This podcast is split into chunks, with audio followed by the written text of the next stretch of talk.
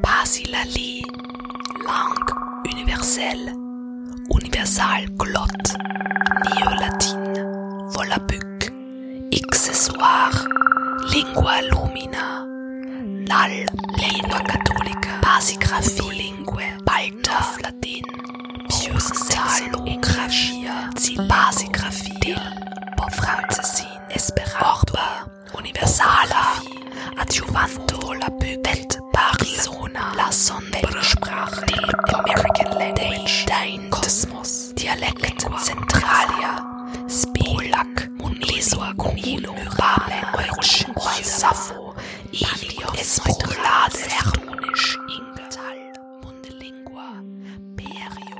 Willkommen bei Super Science Me Wissenschaft und Fiktion auf Radio Orange 94.0 und als Podcast. In dieser Episode geht es um Conlang. Constructed Languages. Menschen entwerfen neue Grammatiken oder modifizieren bestehende Sprachsysteme, schaffen tausende Wörter, um ihrer Sprache genügend Vokabular zu geben, feilen an Regeln für den Satzbau und überlegen sich, ob und wie das Geschlecht der Sprecherinnen sowie Information über die Sprechsituation, Ort und Zeit vermittelt werden soll. Sprachen für eine bessere Welt? Sprachen für eine präzisere Kommunikation? Sprachen für Fantasy- und Science-Fiction-Welten.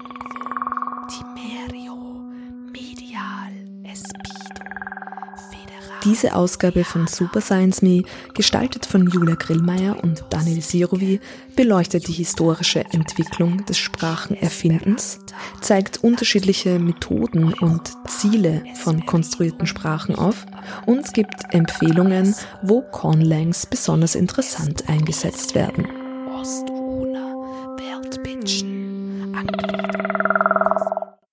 Es ist nicht so einfach, eine Sprache zu entwerfen und es ist zeitintensiv.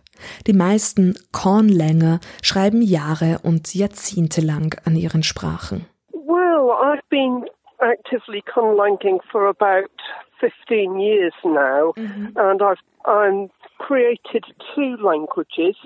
Wir hören in dieser Ausgabe Pete Pleakley, der uns Einblicke in die Conlang Community gibt und uns erzählt, wie sich diese über diese vielen erfundenen Sprachen austauscht. Außerdem hat uns Joseph Windsor, Präsident der Language Creation Society, der internationalen Gesellschaft für Sprachkonstruktion, ein paar Inputs geschickt. Nuknach. There's a Klingon greeting for you, which basically translates to, What do you want? Hello, I'm Dr. Joseph Windsor. I'm the president of the Language Creation Society, or LCS. And thank you for having me on Super Science Me to talk about constructed languages. Bevor wir mehr über die Conlang Community und diverse konkrete erfundene Sprachen hören, fragen wir zuallererst, warum? Why someone might engage in, in this type of craft is as diverse as the number of people who engage in it. Some people do it as an art form to to help build this fantasy world for something like Game of Thrones and, and draw the viewer into the action. Other people might find refuge in their language or might create a language specifically to write poetry or music in, um, just as a as a different form of expressing themselves. Uh, there there are any number of reasons, and I, I could never name them all. Es gibt also diverse Motivationen, eine Sprache zu erfinden oder eine erfundene Sprache zu lernen, erklärt Joseph Windsor. Für Fans kann es die Möglichkeit sein, noch tiefer in die Welt der Fiktion vorzudringen. Eine eigene Sprache zu schreiben kann aber auch Form für künstlerischen Ausdruck sein, die Sprache als Kunstwerk selbst. Joseph Windsor hat sowohl eigene Sprachen geschrieben als auch erfundene Sprachen gelernt. Er kam zum Conlanging über Star Trek, wo er bekanntlich unter anderem Klingonisch gesprochen wird. I got into constructed languages back in the late 80s, early 90s, uh, when Star Trek came out with an interactive VCR board game and uh, a Klingon stole the Enterprise and was whipping through space. And every once in a while, he'd come on the television and he'd say a, a short sentence in Klingon. Uh, and I, loved that. Eventually, when I, I found out Klingon was a language you could actually learn, I, I picked up the grammar. Uh, I started studying Klingon um, to the point where I would give presentations uh, helping engage the public in, in linguistic science with examples in Klingon and was eventually lucky enough to connect with some other Klingon speakers uh, via the internet so that I could co-author a linguistic study on the acquisition of Klingon stress systems with Robin Stewart, who is one of the Klingon translators for Star Trek Discovery. Um, that was a, a very exciting opportunity for me. Later, I started inventing my own languages, and if I can let my nerd flag fly a little higher, these were languages for my Dungeons and Dragons world uh, to help immerse my characters in the story, and and players would be presented with a, a puzzle in a language that I created that they would have the clues to be able to solve, or they could hear a gnome muttering him to himself in, in a language that I ended invented to make the, make the world feel a little bit more alive. Joseph Windsor wurde also durch Klingonisch auf Conlanging aufmerksam und schreibt inzwischen seine eigenen Sprachen. Vor allem, Achtung, Nerd-Alarm, wie er selber sagt, seine Dungeons and Dragons Rollenspielgruppe. Allerdings ist Science Fiction und Fantasy historisch gesehen bei weitem nicht die erste Spielwiese für die Spracherfinderinnen. Joseph Windsor hat ein paar frühere Beispiele für uns. Und anschließend hören wir Daniel Sirovi, der für Super Science Me einen historischen Überblick über die konstruierten Sprachen recherchiert hat. Of course, uh, people are seeing conlangs a lot more these days because of movies like Alpha and Star Trek and shows like Game of Thrones and, and Bright with Will Smith, um, where where Orcish was and Elvish were spoken. This this creates the impression that conlanging is is something new. And of course, we know that J.R.R. Tolkien created languages um, for his Lord of the Rings and, and other novels quite a long time ago. And Tolkien called this his secret vice because, you know, that's such a weird hobby. Why, why would anyone engage in that? But, uh, it goes back so much further than Tolkien. Uh, Sir Isaac Newton tried inventing languages, perfect scientific language, and actually presented his research to, to the king at the time. And, uh, it goes back even further than that. The earliest known constructed language, uh, at least that we're aware of, is recorded in two 12th century manuscripts, and this is Lingua Ignota, created by Saint Hildegard of Bingen. Die Lingua Ignota der Hildegard von Bingen war eine künstliche Sprache, die mit einer mystisch-religiösen Absicht erschaffen wurde, dem Ziel, unsagbare spirituelle Dinge ausdrücken zu können.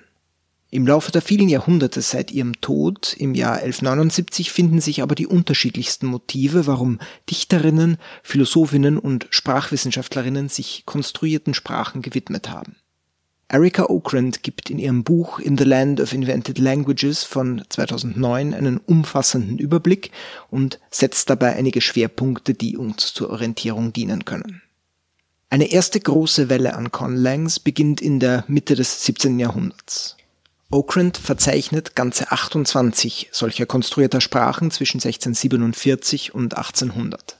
Sie stehen im Zusammenhang mit der Entwicklung mathematischer Notation und dem wissenschaftlichen Fortschritt.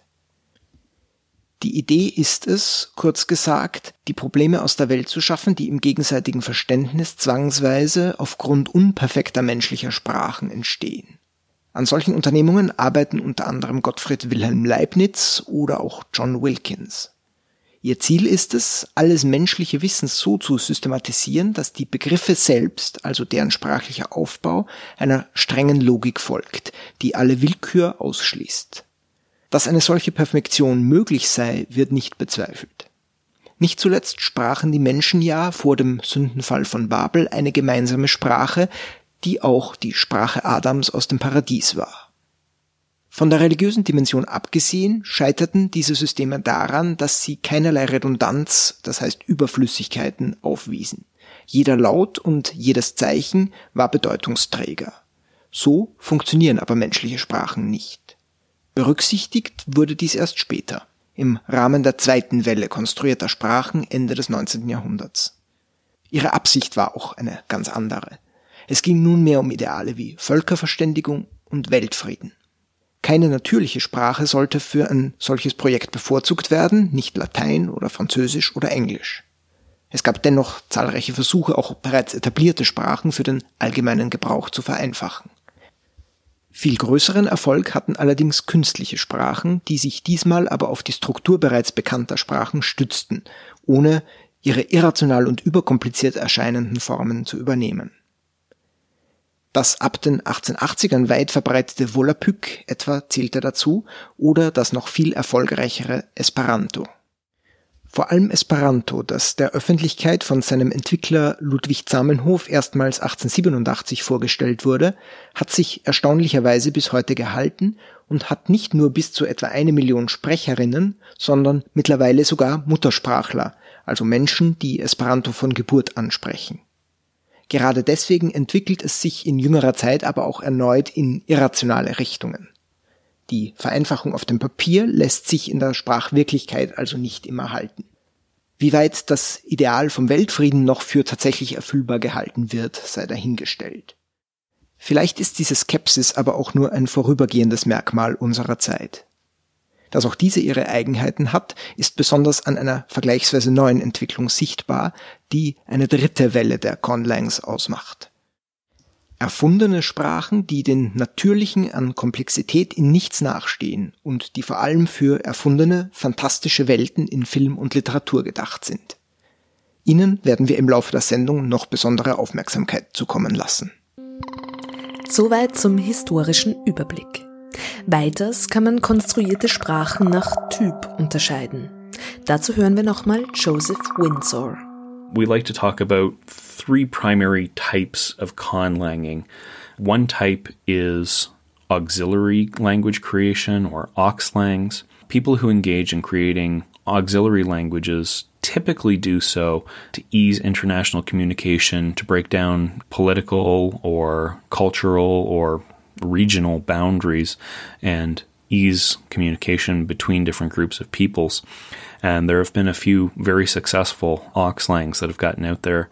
Just to name a couple of them, Esperanto, International Sign Language, and Interlingua are some that uh, your listeners might be aware of. Es werden also drei Arten von Conlangs unterschieden. Erstens Auxlangs, Auxiliary Languages, also Hilfssprachen bzw. Welthilfesprachen. Es handelt sich um Plansprachen, die internationale Kommunikation erleichtern und damit Völkerverständigung fördern soll. Esperanto, in den 1880er Jahren von Ludwig Zamenhof alias Dr. Esperanto publiziert, ist die erfolgreichste Welthilfesprache. In Wien, in der Herrengasse im ersten Bezirk, gibt es übrigens das kleine, aber feine Esperanto-Museum, wo die Geschichte von Esperanto erklärt wird, man aber auch auf andere Cornlangs trifft. Man kann sich dort eine Vokabelliste von Hildegard von Bingen vorspielen lassen, diverse Vaterunser Übersetzungen etwa in Latine sine flexione oder interlingua oder Beispielsätze der aus sieben Musiknoten bestehenden Sprache Sol Re. Und dann erschrickt man vielleicht kurz, wenn Ardi, Ardi, Architekten, ja, die sind tautul Verrückten. Paun uns Eubur Olquaduren, wo sie gar nicht hingehoren. Das ist Matthias Köppels Kunstsprache Starkdeutsch, in der der Maler und Dichter parodistische Poeme schrieb. Eine der wenigen sogenannten Jux-Sprachen. Aber zurück zu unserer Systematik. Another type of conlang is one that's created with a specific purpose in mind, and we would call this an engineered language or an englang. Uh, linguists frequently use Englangs in laboratory experiments so we can simplify the grammar of a language we're interested in a little bit to look at specific mechanisms. A friend of mine who got her master's in linguistics uh, a few years ago created a simplified version of Hungarian that she called Hungarian Prime, so she could simplify the structure of Hungarian to access learning mechanisms and understand strategies people use to learn languages. Engineered languages, Inchlangs. Hier toben sich die LinguistInnen aus. Sie experimentieren mit ganz bestimmten sprachlichen Mechanismen. Oft wird dies gemacht, um das Lernen der Sprache zu erleichtern. Allerdings kann auch dieses Engineering künstlerische Zwecke verfolgen. The, the main style that I work on is arts language, artistic languages. So mm-hmm. this is a language created as a work of art. Das ist der Kornlänger Peter Bleakley, der ebenso von drei Spielarten des Sprachenerfindens spricht. Neben den Welthilfesprachen und den Engineered Languages sagt man zu Sprachen, die für Fiktionen geschrieben worden sind oder als eigenes Kunstwerk funktionieren, Art Lang, Artistic Languages, also künstlerische Sprachen. Things like J.R.R. Tolkien's languages, things like Dothraki and Nathi mm-hmm. and Klingon as well. Those are all well-known examples of art languages, and my own languages are too. Although Ilyena is on sort of shares some features in common with an Englang, an engineered language. Mm-hmm. That's where people are saying that they want a language to work in a certain very precisely defined way Engineered Languages loten also ganz spezifische sprachliche Mechanismen aus. Pete Bleakleys Conlang Hyena changiert zwischen Inchlang und Artlang. Er hat sie für einen Science-Fiction-Kontext geschrieben und erklärt ihre Struktur. What happens with Ilyena is that every word is a noun and verb at the same time. So Ilyena itself means the Layan speak. Layan is what humans call the people from that planet. And Lyena is a noun that refers to them. So mm-hmm. it, the, the noun part of a word is indicated by three consonants. And then you arrange vowels amongst those consonants to give a verbal sense. So E consonant, consonant, A consonant A is the verb to speak. So Ilyena, the lion speak. Kurzes Wrap-up des bisher Gehörten. Es gibt drei Arten der Conlang bzw. Plansprache. Erstens Welthilfesprachen, Auxlangs. Zweitens Engineered Languages, Inchlangs. Drittens künstlerische Sprachen, Artlang. Und Conlanging gibt es schon sehr, sehr, sehr lange.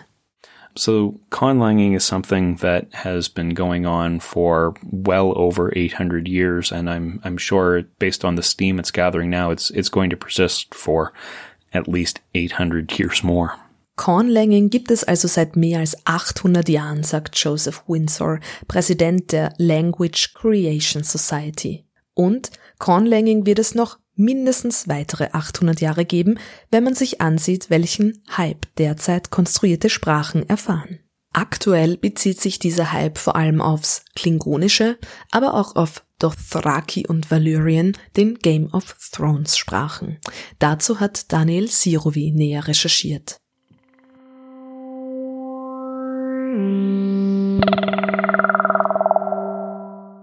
In jüngerer Zeit stehen die Artlangs häufig in Verbindung mit Worldbuilding, also dem Erschaffen fiktionaler Welten für Romane, Computerspiele oder Film und Fernsehen. Das Ziel dabei ist vor allem die realistischere, immersivere Darstellung außerirdischer und ungewöhnlicher Kulturen. Eines der folgenreichsten Beispiele dafür ist Klingonisch, die Sprache der als ehrwürdige Krieger inszenierten Alien-Spezies des Star Trek-Universums. Interessant daran ist vor allem, dass es sich bei Klingonisch zunächst keineswegs um ein linguistisches Herzensprojekt gehandelt hatte. Die Entwicklung der Sprache war von vornherein kommerziell angelegt. Und auch in anderer Hinsicht hatte man auf die Produktionsprozesse eines Filmstudios Rücksicht zu nehmen. In der Fernsehserie der 1960er Jahre, die auf Deutsch als Raumschiff Enterprise ausgestrahlt wurde, kommen die Klingonen zwar als Gegenspieler der Protagonistinnen vor, sprechen aber noch ein affektiertes Theaterenglisch. Erst mit dem ersten Spielfilm Star Trek 1979 bekamen die Klingonen eine eigene Sprache mit Untertiteln. Diese bestand zunächst aus wenigen kurzen Kommandos. Diese wurden von James Doohan, dem Darsteller des Ingenieurs der Enterprise, Scotty, erfunden und legten zumindest die klangliche Palette der Sprache fest. Kehlige Laute, kurze Wörter und Konsonantencluster. Sprechen Sie mir nach. R, r, r. Kleiner Einblick in den Klingonisch-Audiosprachkurs des Hehl Verlag, präsentiert vom Klingonen Worf. Ein letzter warnender Hinweis. Spucken ist eine übliche Begleiterscheinung, wenn man Klingonisch spricht. Nachvollziehbare Grammatik und Syntax hatte die Sprache zu diesem Zeitpunkt noch keine. Mark Okrand, der später als Erfinder des Klingonischen bekannt werden sollte, kam erst einige Jahre später dazu. Die Geschichte wird in einem Kapitel des Bandes From Elvish to Klingon erzählt. Herausgegeben von Michael Adams, erschienen 2011 in der Oxford University Press. Man benötigte 1982 zunächst jemanden, der für eine Filmszene ein paar Brocken vulkanisch erfinden sollte. Das ist die Sprache von Mr. Spock. Nachdem der ursprünglich engagierte Linguist verhindert war, sprang Mark Okrand ein. Und als man dann für den weiteren Star Trek-Film 1984 auch Klingonisch benötigte, war Okrand zur Stelle und entwickelte eine komplexe Grammatik und Syntax sowie Basisvokabular, das für lange Dialogszenen geeignet sein würde. Aber auch hier pfuschte immer wieder die Praxis des Filmemachens in die Linguistik hinein. Das Drehbuch war natürlich auf Englisch verfasst und man hatte nur geplant, einige Wortwechsel der Klingonen untereinander auf Klingonisch zu filmen. Doch wie es schon bei den vulkanischen Zeilen 1982 der Fall war, beschloss man dann, einige weitere Szenen nachträglich zu synchronisieren. Nun hatte Okrand zur Sicherheitshalber bereits Übersetzungen aller Dialogpassagen angefertigt, nur konnte er diese nicht verwenden. Die Lippenbewegungen der englisch eingesprochenen Sätze passten nicht zur ursprünglich konzipierten klingonischen Fassung. Und so hatte sich das Klingonisch den englisch sprechenden Lippen ein Stück weit anzupassen. Okrand hatte sich an mehreren bekannten Sprachfamilien orientiert, um Klingonisch zu entwerfen. Um die Sprache jedoch möglichst außerirdisch zu gestalten, kombinierte er eine Reihe von Eigenschaften, die in menschlichen Sprachen zwar möglich, aber praktisch kaum jemals zu finden sind. Immerhin hatten menschliche Schauspielerinnen die Dialoge einzusprechen. Die klischeehafte Verwendung des Buchstaben K in Aliennamen sollte bewusst vermieden werden. Der Laut wurde durch eine Reihe von im Kehlkopf produzierten Phonemen ersetzt, die mit Q oder KH notiert werden. Der gewöhnliche Satzbau im Klingonischen ist Objekt, Prädikat, Subjekt. Ein Satz wie der Krieger griff zur Waffe würde also die im Deutschen zwar mögliche, aber in der gesprochenen Sprache unübliche Form zur Waffe griff der Krieger haben. Nuknech. Äh, Teraknan Jich. Jishach Be. Ev Toby Johnson Jich. Maj.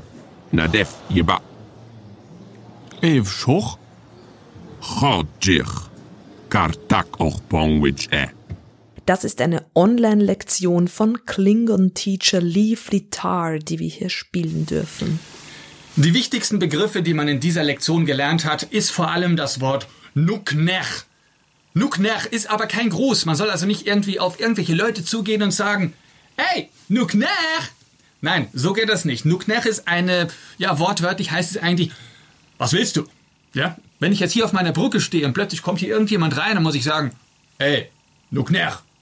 Und der andere soll dann antworten, was er will. Der zweite Satz, der in dieser Übung herausragt, ist das Wort Pong Wage. Pong bedeutet der Name, Pong Wage ist mein Name. Der klingonische Satzbau ist immer rückwärts. Das heißt, man muss gedanklich erstmal umdrehen. Man sagt also nicht, mein Name ist Klaus, sondern umgekehrt. Klaus, auch Pongwich Ä. Das Ä ist notwendig, das hat irgendwas mit Grammatik zu tun, ist jetzt auch gar nicht so wichtig, um zu sagen, mein Name ist, was auch immer, was auch immer, auch Pongwich Ä. Zusätzlich ist das Klingonische eine agglutinierende Sprache. Das heißt, die Wortstämme werden um eine ganze Reihe von Prä- und Suffixen, die unterschiedliche Aspekte bestimmen, ergänzt. Die Inspiration dafür kam hauptsächlich durch Okrans Arbeiten an südostasiatischen Sprachen und jenen der amerikanischen Ureinwohner. Die Gestaltung der Grammatik war durch diese Eigenschaften im Vorhinein festgelegt. Das Vokabular aber musste durch die vorhin erwähnten Abläufe der Filmproduktion verändert werden. Die sichtbaren Lippenbewegungen der Schauspielerinnen in den gefilmten englischsprachigen Szenen gaben vor, welche Struktur die klingonischen Begriffe für die Synchronisierung haben mussten, um glaubwürdig zu wirken. Fehler der Akteure in der Fremdsprache wurden nur dann berichtigt, wenn sie zu für das Klingonische untypischen Sprachbildern führten. Sonst blieben kleinere Schnitzer unkorrigiert. Immerhin, so das Argument im Nachhinein, musste es bei einer so großen Sprache wie der Klingonischen auch unterschiedliche Dialekte geben. Nachdem der dritte Star Trek Film auf der Suche nach Mr. Spock 1984 erschienen war, publizierte Okrand ein klingonisches Wörterbuch, das 1992 nach einigen weiteren Film- und Fernsehproduktionen in zweiter ergänzter Auflage erschien. In der Folge etablierte sich vor allem innerhalb der Fankultur Star Treks unter den sogenannten Trekkies eine rege Subkultur mit klingonisch Interesse. Dennoch schätzen Experten die Zahl jener, die fließend Klingonisch sprechen, nur etwa auf zwei Dutzend Personen.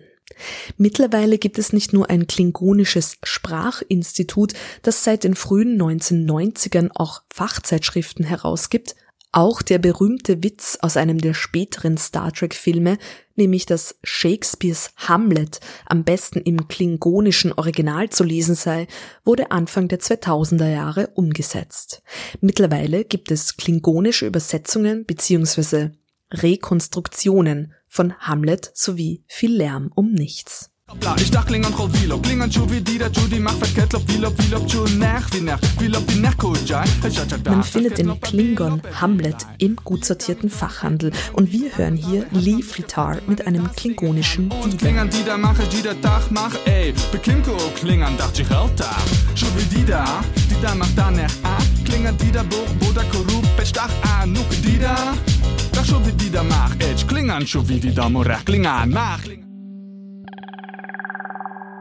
maßgebliche Autorität für klingonisches Vokabular und Grammatik bleibt aber trotz einer engagierten Online-Community Mark Okrand selbst. Das Copyright an der Sprache hat nach wie vor das Filmstudio Paramount, eine Tochterfirma von Viacom. Eine selbstständige Weiterentwicklung der Sprache, wie es etwa bei Esperanto der Fall war, ist also nicht erwünscht. Hier zeigt sich deutlich, dass die Art Lang Klingonisch zwar Teil eines fiktionalen Universums ist, das von einer riesigen Fan-Community fortgesetzt wird, gleichzeitig aber auch eine rechtlich geschützte Marke innerhalb eines kommerziellen Unternehmens bleibt. Ähnlich verhält es sich auch mit den Sprachen Dothraki und Valyrian, die für die HBO-Fernsehserie Game of Thrones entwickelt wurde. Der Aufwand, einen sprachlich realistischen Hintergrund für die Figuren der erfundenen Welt zu schaffen, scheint hier weniger stark von zufälligen Entwicklungen geprägt, als es beim Klingonischen der Fall gewesen war.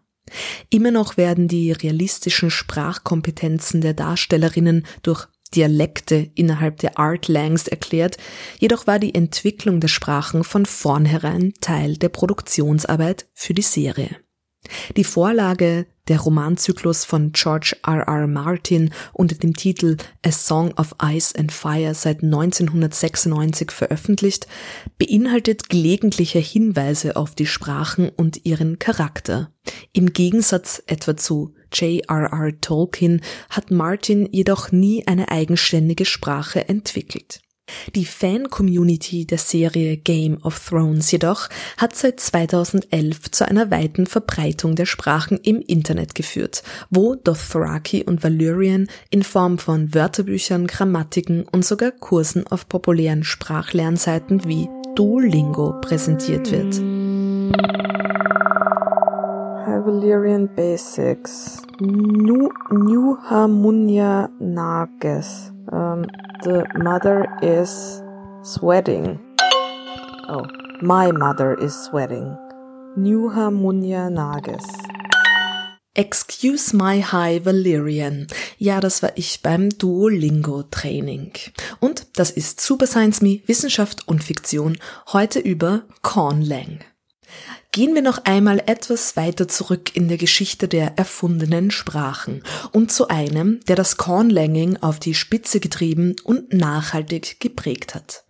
Daniel Sirovi spricht über J.R.R. Tolkien.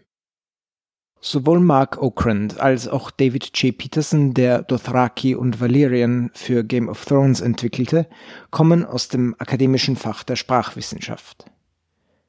Zu einer Zeit, als man noch von Philologie sprach, war einer ihrer Vertreter in Oxford über Jahrzehnte damit beschäftigt, eine unübertroffen reichhaltige Sprachgeschichte einer erfundenen Welt zu entwerfen.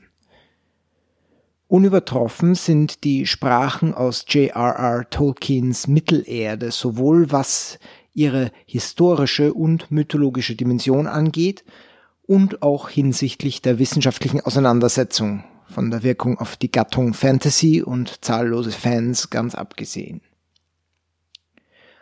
Tolkien entwickelte einen riesigen Katalog von etwa 600 Wortstämmen und Etymologien, Orts- und Personennamen, die zum Teil eng mit mythologischen Gestalten und Geschichten verknüpft waren.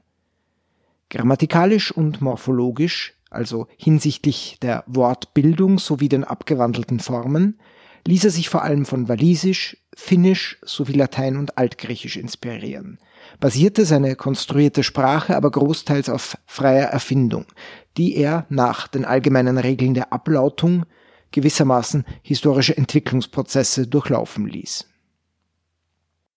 Wie umfangreich Tolkiens Arbeit an Elbisch bzw. Sindarin, seiner Vorform Kenya und an diversen anderen Sprachen Mittelerdes war, haben die wenigsten seiner Zeitgenossen wissen können. Erst die aus dem Nachlass veröffentlichten Aufzeichnungen und zahlreiche Skizzen und Arbeitsbücher haben diese Arbeit im Detail sichtbar werden lassen. Zum Teil gehen die Entwürfe Tolkiens für das, was sich letztlich im Herrn der Ringe niederschlagen sollte, bis in die Zeit vor dem Ersten Weltkrieg zurück. In sein erzählerisches Hauptwerk, den Herrn der Ringe, hat Tolkien allerdings dann nur wenig seiner künstlichen Sprachen einfließen lassen. Er war der Auffassung, wie er im Juni 1955 an seinen amerikanischen Verleger schrieb, dass die Leserschaft kaum mehr davon verdauen hätte können. Im Herrn der Ringe zu finden sind aber nicht allein zahlreiche unvertraute Personen und Ortsnamen, sondern auch Zitate, Inschriften und Gedichtfragmente in fremden Sprachen. Der wesentliche Hinweis, der diese Passagen von jeder beliebigen unsystematischen Erfindung unterscheidet, findet sich in einem Anhang zum dritten Band der Buchveröffentlichung, die zuerst 1955 in Großbritannien erschien. Der Anhang ist ein Teil der Erzählung, insofern auch hier eine historische Haltung zur erfundenen Welt eingenommen wird. Es wird über die Elben, Hobbits und Orks berichtet, als habe es sie tatsächlich gegeben. Die linguistischen Anhänge E und F stehen dabei neben einem chronologischen Abriss der Geschichte und einigen weiteren Texten, die als wissenschaftliche Materialien zur Ergänzung eines alten Buches präsentiert werden. Dieses sogenannte Rote Buch ist die Grundlage des Herrn der Ringe. Ein Erzähler, der als Herausgeber auftritt und klingt wie der Autor Tolkien selbst, berichtet darüber, die alten Quellen aus ihren Schriftsystemen transliteriert und übersetzt zu haben. Die zahlreichen Anklänge an das Altenglische werden dabei als Strategie bezeichnet, die Vertrautheit der Ortsnamen in der Westron-Sprache, der allgemeinen Verkehrssprache im Roman, zu spiegeln. Also jener Sprache, die auch die Hobbits sprechen, im Gegensatz etwa zum Elbischen. Hat ein Ortsname in Westron also eine alltägliche, leicht verständliche Bedeutung, etwa die Weißen Berge, heißen diese auch im Roman so. Ein Nebeneffekt dieser Pseudo-Übersetzungstätigkeit ist, dass die den Leserinnen und Lesern vertrauten Namen, etwa Samwise Gamgee oder Bilbo Baggins, ihrerseits als für Lord of the Rings spezifisch angefertigte Anpassungen bezeichnet werden. Samwise hieß demnach ursprünglich Banasir, kurz Ban, Bilbo aufgrund der Flexionen der Hobbitsprache Bilba. Diese zum Teil spielerisch humorvolle Ebene wurde vielleicht zu sehr durch die mythologischen Kompendien verstellt, die in den Jahrzehnten nach dem Herrn der Ringe und nach Tolkiens Tod herausgegeben wurden. Der Anhang hat also eine eigentümliche Stellung für die Erzählung im Herrn der Ringe, die darüber hinaus noch ein weiteres Problem mit sich bringt. Obwohl die linguistische Kompetenz Tolkiens unbezweifelt ist, fällt etwa seine heftige moralische Bewertung der Eleganz und Schönheit der Elbensprachen im Vergleich zur Hässlichkeit der Sprachen von Orks und Zwergen auf. Dies hat auch rassistische Untertöne, die an der Gestalt der Figuren ebenso erkennbar werden wie am Referenzrahmen der Sprachen selbst, die sich für die blonden, großen, schönen Elben einerseits auf Walisisch und Finnisch beziehen, im Fall der Zwerge und Orks aber, so von Tolkien selbst später bestätigt, auf semitische Sprachen, Arabisch und Hebräisch. Tolkien hatte einen stark ästhetischen Zugang zu Sprache. Für einen heutigen Sprachwissenschaftler wäre eine solche Beurteilung von Sprachen aber undenkbar. Umso mehr, wenn daran auch noch Charaktereigenschaften ihrer Sprecher geknüpft sind. Orks und Trolle sprachen einfach so vor sich hin, ohne jede Liebe zu Wörtern oder Dingen, heißt es. Und ihre Sprache war in der Tat verkommener und schmutziger, als ich es gezeigt habe. Im Rahmen einer pseudomythologischen Erzählung mag eine solche Wertung ihren Platz haben, die sich im Übrigen gut in die moralisch stark vereinfachte gut-böse Aufteilung der Erzählung selbst fügt. Aber ganz so einfach wollten wir den Autor auch nicht davon kommen lassen.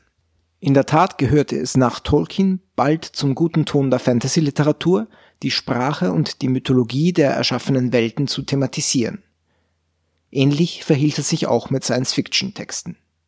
Die meisten Autorinnen und Autoren beschränkten sich dabei aber auf Andeutungen, einzelne Worte und sprachtheoretische Beobachtungen, wie es schon bei George R. R. Martins A Song of Ice and Fire der Fall gewesen war, bevor die Sprachen aus Westeros für die Fernsehserie Game of Thrones im Detail entwickelt wurden. Anders als J.R.R. Tolkien, der bereits vor dem Verfassen seines berühmten Herr der Ringe ganze Sprachen und Sprachsysteme erschuf, die dort dann Einzug finden sollten, kommen in vielen Fantasy- und Science-Fiction-Fiktionen nur Einsprengsel von erfundenen Sprachen vor, die nicht näher ausgeführt werden und auch zu keiner umfassenderen Conlang gehören. Ein Phänomen, das Linguistinnen als Flavored Languages bezeichnen, also ein bisschen außerirdischer Flair zum Drüberstreuen. Wir hören gleich nochmal Daniel Sirovi mit Beispielen aus der Literatur, die sich etwas mehr antun mit ihren Cornlangs. Aber vorher noch ein Blick in die engagierte Cornlang Community, die nicht für Blockbuster-Produktionen Sprachen erfindet, sondern aus eigener Lust am linguistischen Spiel und zum nerdigen Austausch. Wir hören dazu nochmal den Cornlanger Pete Bleakley, der neben Hyena auch eine Sprache für ein Fantasy-Setting schreibt. Eine magische Sprache. Er erklärt, wie er diese aufgebaut hat. Genghis Yagon is a language where the verb comes first. The sounds are mainly based on English and German.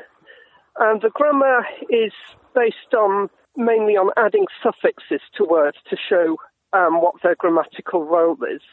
And unlike in, say, Latin or German, where a noun can be marked for you know, case and number, and there are different declensions according to gender and things like that. Mm-hmm. In Hangasiagon, you can have more than one of these suffixes on a noun. So, for example, you can have a suffix for how close things are together, for where they are in relation to each other, and for what way they're moving. And all those three suffixes you can have at the same time. Viele Kornlänger haben beruflich mit Linguistik zu tun, aber das ist nicht unbedingt notwendig. Pete Pleakley hat nicht Sprachwissenschaft, sondern Physik studiert. Seine Begeisterung für Sprachen hat er allerdings nie aufgegeben, aber erst später beim Selbstsprachen erfinden hat er sich wirklich linguistisch vertieft, erzählt er. Und das war möglich nicht zuletzt, weil die Cornlang Community regen Austausch über das Internet pflegt. Aber wie tauscht sich die Cornlang Community über diese vielen verschiedenen Sprachen aus? Lernen Cornlanger andere Cornlangs? Yes, some people do put up lessons, some people do try learning each other's conlangs. But another tradition which has been going as, as long as I've been conlanking is what's called translation relay, where mm -hmm. somebody writes a story in their conlang and passes it on with enough information about the language and the vocabulary for the next person to translate it into their conlang. Es kommt also durchaus vor, dass SprachenerfinderInnen ihre Sprachen lehren und sich eine kleine Sprecherinnengemeinschaft bildet. Allerdings, so erzählt der Cornlanger Pete Bleakley, hat die Cornlang Community eine weitere Tradition für den Austausch über die vielen verschiedenen Cornlangs gefunden. Den sogenannten Translation Relay, also gewissermaßen einen Übersetzungsstaffellauf. Jemand schreibt eine kurze Geschichte in ihrer Cornlang und gibt alle nötigen Hinweise auf Grammatik und Vokabular, sodass sie für andere lesbar ist.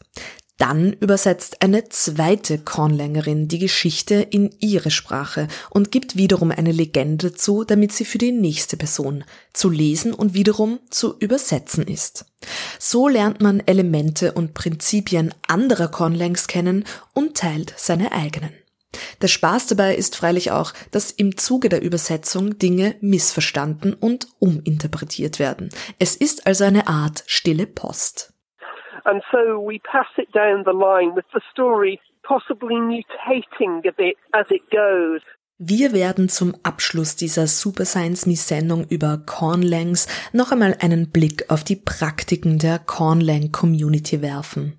Nun aber noch ein paar Ausführungen zu Literatur, die erfundene Sprachen besonders interessant oder mit einer bestimmten Idee im Hinterkopf einsetzt. Daniel Sirovi hat für Super Science Me ein paar Beispiele zusammengetragen.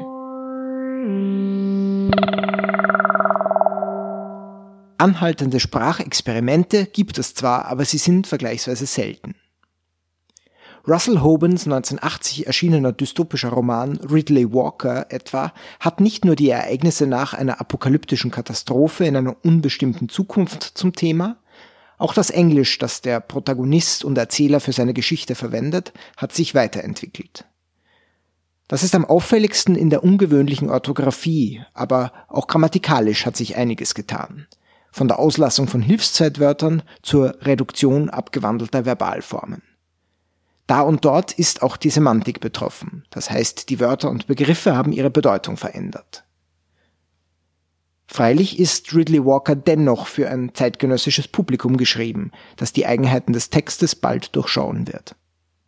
Ähnlich verhält es sich mit einem Roman, der vor einigen Jahren den renommierten Booker Prize erhalten hat und der auf den ersten Blick aussieht, als wäre er auf Altenglisch, der Sprache des Beowulf-Epos, verfasst.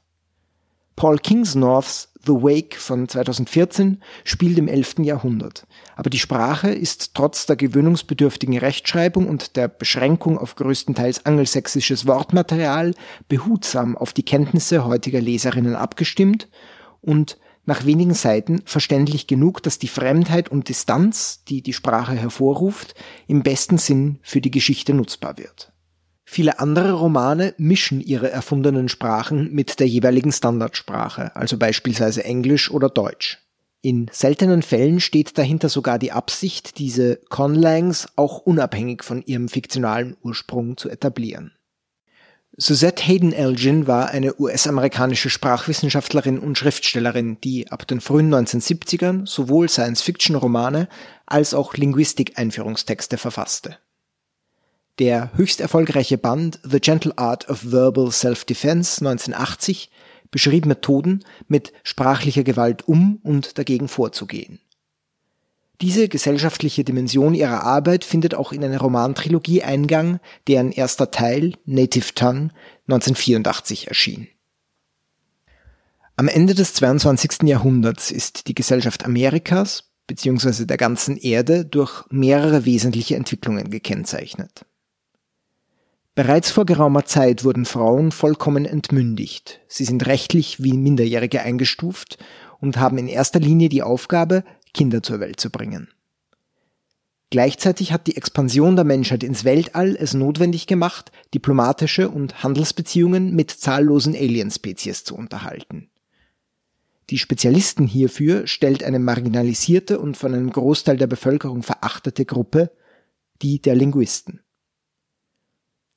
Diese trainieren ihren Nachwuchs von klein auf, eine Vielzahl an Sprachen zu lernen, solche der Erde und auch solche von Außerirdischen. Durch ihre Kenntnisse haben die Linguisten eine bedeutende Machtstellung, die mit ihrer Sonderrolle innerhalb der Gesellschaft kontrastiert. Auch die Handvoll Familiendynastien der Linguisten sind von patriarchalen Strukturen geprägt und, falls überhaupt möglich, noch repressiver dargestellt.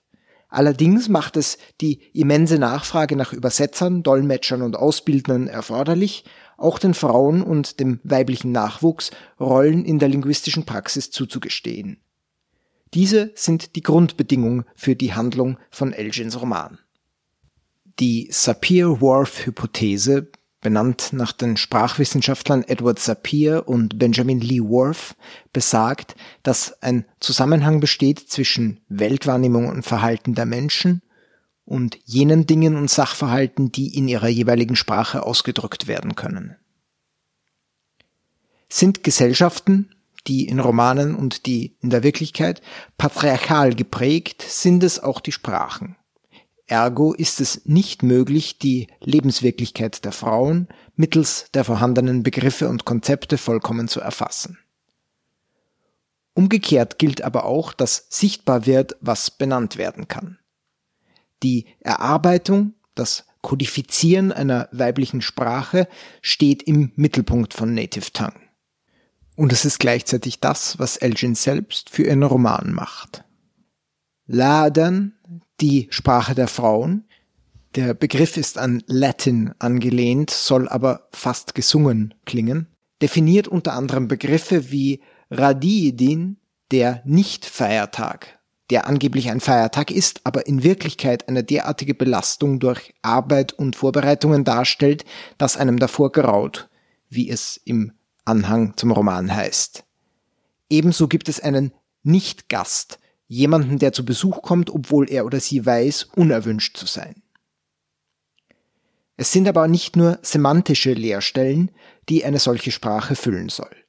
Auch grammatikalische Marker sind auf die Situation von Frauen abgestimmt, etwa was übergriffige Gesprächssituationen betrifft. Erica Okrand charakterisiert Laden in In the Land of Invented Languages wie folgt. Seine Sprecher müssen auch Verantwortung dafür übernehmen, was den Wahrheitsgehalt ihrer Aussagen betrifft. Jeder Satz endet mit einem Belegmorphem, in dem die Sprecher und Sprecherinnen deutlich machen, auf welcher Basis sie ihre Aussagen treffen. Möglichkeiten für solche Belegmorpheme sind unter anderem die eigene Wahrnehmung, ein allgemein offensichtlicher Umstand, ein Zweifel an der Quelle einer Aussage oder eine eigenständige Hypothese. Sobald das Verhältnis der Sprecherinnen zum Inhalt ihrer Aussagen markiert werden muss, ist es beispielsweise nicht länger möglich, bereits gefallene Sätze im Nachhinein als Witze oder als Ironie umzudeuten. Elgin hatte sich unter anderem erhofft, dass Laden auch außerhalb ihrer Romane als feministische Sprache Fuß fassen würde. Das ist nicht oder nur zu einem ganz geringen Grad passiert. Im Roman geht die Sache besser aus. Die unterdrückten Frauen halten ihre Arbeit an Vokabular und Grammatik von Ladern vor den Männern verborgen. In der Tat bestätigen sie deren Vorurteile über die angebliche weibliche Inkompetenz nach außen hin, indem sie eine weibliche Form von Englisch zu erschaffen vorgeben, die sich in Beiläufigkeiten verirrt und kaum Fortschritte zeigt. Caroline wished they could have dared tell her just a little more, that they could have given her some simple gift of knowledge told her that there was a language called Leiden, that women had chosen its 18 sounds with tender care. They hadn't wanted other women to have to struggle to pronounce it just because those whose lot it was to construct it happened to have English as their first Terran language. It would have pleased Nazareth to know that. It would have pleased her even more to know that Langlish, with its endlessly growing list of phonemes and the constant changes in its syntax, all the nonsensical phenomena was only a charade, a decoy to keep the men from discovering the real language. It might have comforted her a little to know that the lengthy and solemn yearly meeting of the Encoding Project Central Caucus, at which all that had been done on Langlish in the preceding year was either undone or vastly complicated by unanimous resolution, was the elaborate folly the men considered it to be, and just as hilarious as they considered it to be, and that it was so deliberately. Noch erfährt die Protagonistin Nazareth nichts von der Existenz des Sprachprojektes Leiden, dem sie sich später ganz widmen soll. Bevor dies passiert und bevor eine Vernetzung der weiblichen Bevölkerung untereinander gelingen kann, die Thema der weiteren Bände der Native Tongue Reihe, die Judas Rose und Earth Song sein wird, nimmt die Unternehmung im ersten Teil der Trilogie nämlich noch einige spannende Wendungen. Das war Daniel Sirovi über die Bücher Ridley Walker von Russell Hoban und Native Tongue von Suzette Hayden Elgin. Alle erwähnten Buchtitel sowie alle angesprochenen Cornlang-Institutionen findet ihr in der Beschreibung dieser Sendung im Archiv der Freien Radios auf cba.fro.at. Dort können noch alle Super Science Me Sendungen nachgehört werden. Wir sind für heute fast am Ende. Das letzte Wort lassen wir den engagierten Kornlängern, die mit uns für diese Super Science Me Ausgabe gesprochen haben. It basically started from a conversation between myself and Mia Harper, another conlanger on Twitter, uh, where she mentioned that after five years of working on a conlang called Navashi, she'd finally got round to creating a word for table. And I mentioned that after 10 years of working on Kangasiagon, I still didn't have a word for dog. It was November at the time, and she said, This gives me the idea of creating a new word every day during December. And I said, Great idea, you share yours and I'll share mine. And then everybody wanted to join in. Pete Bleakley erzählt hier über das Entstehen von Lexember, ein Hashtag auf Twitter, unter dem Kornlänger jeden Tag im Dezember ein Wort in ihrer Sprache erfinden und teilen.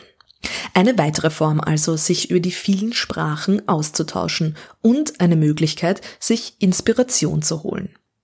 Denn, wie Pete Bleakley erzählt, kommt es durchaus vor, dass man zehn Jahre an einer Sprache arbeitet und dann draufkommt, man hat kein Wort für Hund. Unter dem Hashtag Lexember ist also ein guter Einblick in die rege Cornlang Community zu gewinnen. Pete Bleakley hat sich in diesem Jahr auf Vokabular rund um das Glasblasen fokussiert. So I had stuma for glass, naigi for lime, especially quicklime, hilthos for sand. You know, those are all things that you use to make glass. Mm -hmm. um, uh, another one was prach, which meant charcoal, and frachon can mean a charcoal burner, but because charcoal burners often, you know, live by themselves off in the woods and spend a lot of time thinking about odd things while they're out there on their own. It can also mean a hermit or a mystic. Mhm. Hashtag Lexember ist also eigentlich dafür da, alltägliche Wörter in die Cornlang zu bringen. Wenn Pete Bleakley allerdings ein Wort erfindet für eine Kreatur, die nächtens eigenartige Geräusche macht, ist das nur folgerichtig. Seine Sprache ist schließlich für Zauberer. And Gildron. And that's a mythical creature to which um, strange noises in the night are attributed. so now Lexemble is sort of supposed to be about kind of everyday words and filling in gaps in your vocabulary. But of course, Hangathiagon is, is a language invented for wizards. And of course, wizards have to talk about mythical creatures on a regular basis. Mm-hmm. Und auch Joseph Windsor hat uns Grüße in seiner Conlang geschickt. This is a sentence from my Techosian conlang, probably my most complete conlang at this point that'll be used in, in an upcoming Dungeons and Dragons adventure. Uh, and I'd like to say to, to all the listeners, Yisach wi yish, flonoyach munchochicht, chonont pochwinoyash wachwint, royon soloyu. Or may you and your clan have a joyous holiday of the 12th month. Thank you. Wir sagen Danke. Danke an Pete Blakely und Joseph Windsor. Mehr Infos über die beiden und ihre Conlang sowie die Language Creation Society gibt's in den Show Notes. Danke an Super Science Me Longtime Collaborator Daniel Siovi, der die Idee zu dieser Sendung hatte und sie zum Gutteil recherchiert hat. Danke euch fürs Zuhören. In der nächsten Ausgabe von Super Science Me am 12. Februar geht es um Science Fiction in Wien. Es gibt erstens eine Reportage. Ich besuche die versteckte und wunderbare Science-Fiction-Bibliothek Villa Fantastica im 13. Bezirk. Zweitens gibt es ein Gespräch über das Science-Fiction-Theaterstück Sommer, das am 9. Februar Premiere am Schauspielhaus in Wien hat. Ich spreche mit dem Autor Sean Keller und dem Team, das das Stück erarbeitet hat. 12.02. 18 Uhr, Beste Welle 94.0, Radio Orange und als Podcast. Mein Name ist Julia Grillmeier. Bis bald bei